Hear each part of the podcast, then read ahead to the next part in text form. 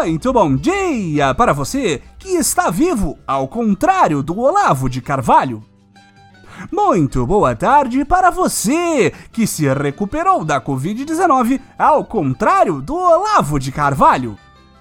E muito boa noite para você que estatisticamente ainda tem uma chance maior do que zero de chupar o Não. do Caetano Veloso, ao contrário do Olavo de Carvalho. Este é o Boletim do Globalismo Brasileiro, seu relatório semanal sobre a luta do nosso capitão contra as forças comunistas do emoji de caveirinha e da doce dádiva da vida. Toda semana a gente traz para você aquilo que nem o seu grupo de Zap Zap mostra. Então, não saia daí!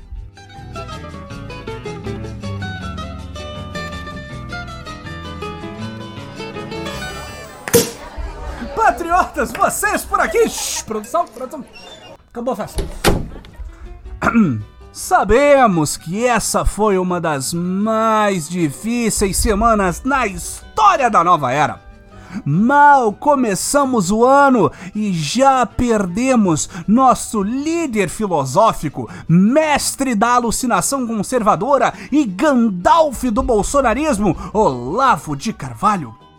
Originalmente, nós pretendíamos fazer um episódio muito especial contando a vida e obra deste verdadeiro gênio, no melhor estilo Globo Repórter, mas desprovido de toda e qualquer ideologia marxista neo-xinjiang-piana da Rede Bobo e de seu séquito de jornalistas.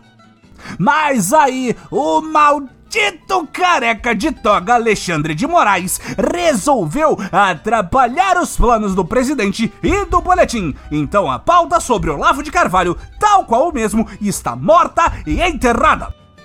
Em uma jogada tirânica, Xandão, o cachorro do Supremo, mandou Bolsonaro ir depor a Polícia Federal na última sexta-feira por conta do suposto vazamento de supostos documentos sobre o suposto ataque de supostos hackers ao suposto TSE.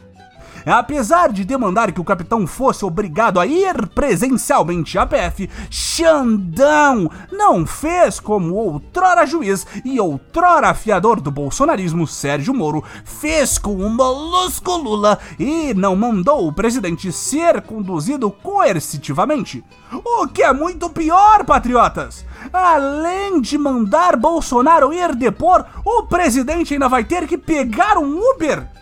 Ele sabe o quão difícil é conseguir um motorista de aplicativo nesse país? É uma corrida muito curta, ninguém aceita!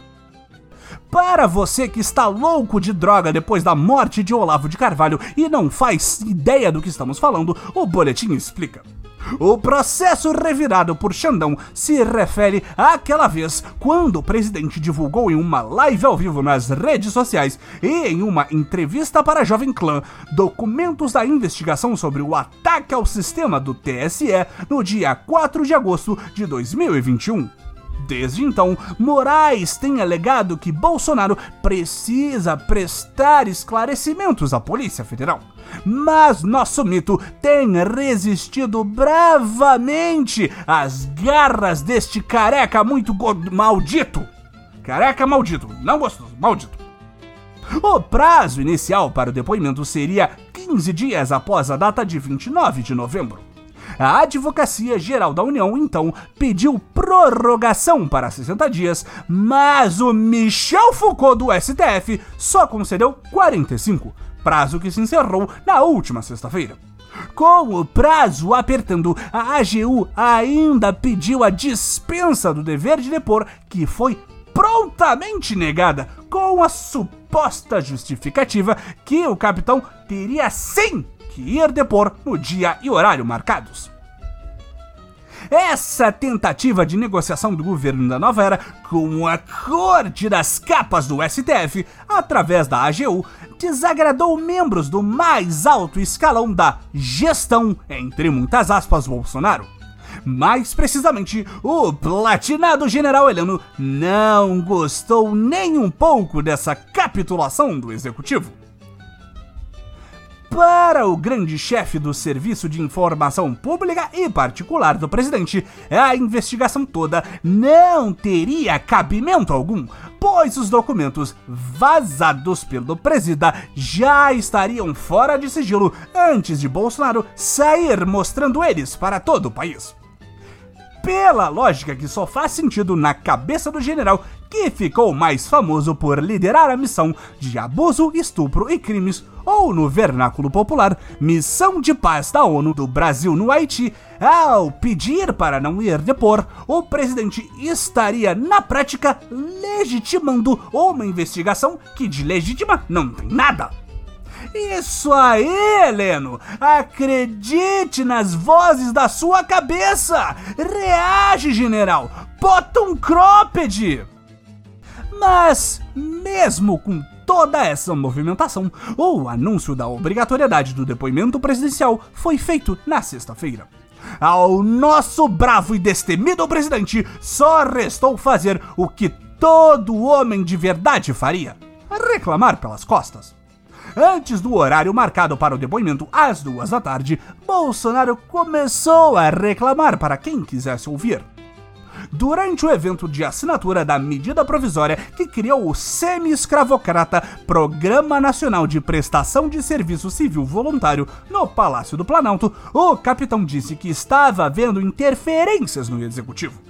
Bolsonaro afirmou que enfrentamos também outras atribulações, interferências no executivo as mais variadas possíveis, sempre da nossa parte jogando com aquilo que nós temos e com aquilo que nós juramos respeitar por ocasião da nossa posse, a nossa Constituição.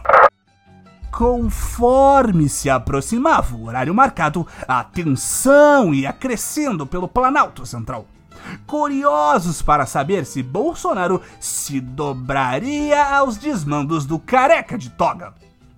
Eis que no bater das duas da tarde abrem-se as portas da Polícia Federal de Brasília. Uma silhueta de terno contra luz entra no recinto. A figura, portando um papel em mãos, se identifica como um assessor do presidente que foi lá entregar uma nota em resposta à intimação. Bolsonaro não foi. O cercadinho explode de alegria, urrando de orgulho do presidente que deu uma banana para Xandão e, como o próprio disse no 7 de setembro, não cumpriu o que o gostoso e maldito careca de capa mandou. Na nota, o medroso presidente disse que vai exercer seu direito de ausência, que é quando o acusado de um crime abre mão da obrigação de prestar depoimento sobre o caso, mesmo com intimação da justiça. Isso aí, presida! Quem não deve, não depõe! O clima em Brasília, depois desse cheque-mate presidencial, azedou, patriotas não dá para saber muito bem o que vem por aí. No momento, o terrível Xandão parece estar encurralado, já que não tem muito como vigiar e punir Bolsonaro pela falta. Há quem diga que ele pode abrir mais um processo por crime de responsabilidade do presidente, mas todos nós já estamos carecas de saber que no Brasil de Bolsonaro, crime de responsabilidade é apenas mais uma segunda-feira. Por outro lado, quem está pouco se lixando para qualquer consequência é nosso amado capitão. Em entrevista após não ir depor, Bolsonaro disse que está tudo em paz. Eu não sei vocês, ouvintes, mas parece que essa é mais uma que Jair Bolsonaro ganha!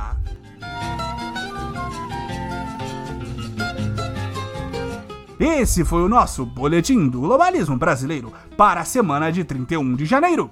Envie sua sugestão ou crítica para o nosso perfil em arroba boletim no Twitter e fique ligado em nossas próximas notícias globalistas. Se possível, ajude a espalhar a palavra do Boletim, avaliando o nosso humilde programa no seu aplicativo de podcast preferido, cometendo um padrasto compartilhamento de nosso programa e considerando apoiar nossa campanha de financiamento coletivo em padrim.com.br barra Boletim do Globalismo Brasileiro. Tudo junto. E lembre-se, Olavo de Carvalho morto, acima de tudo, Brasil, acima de todos!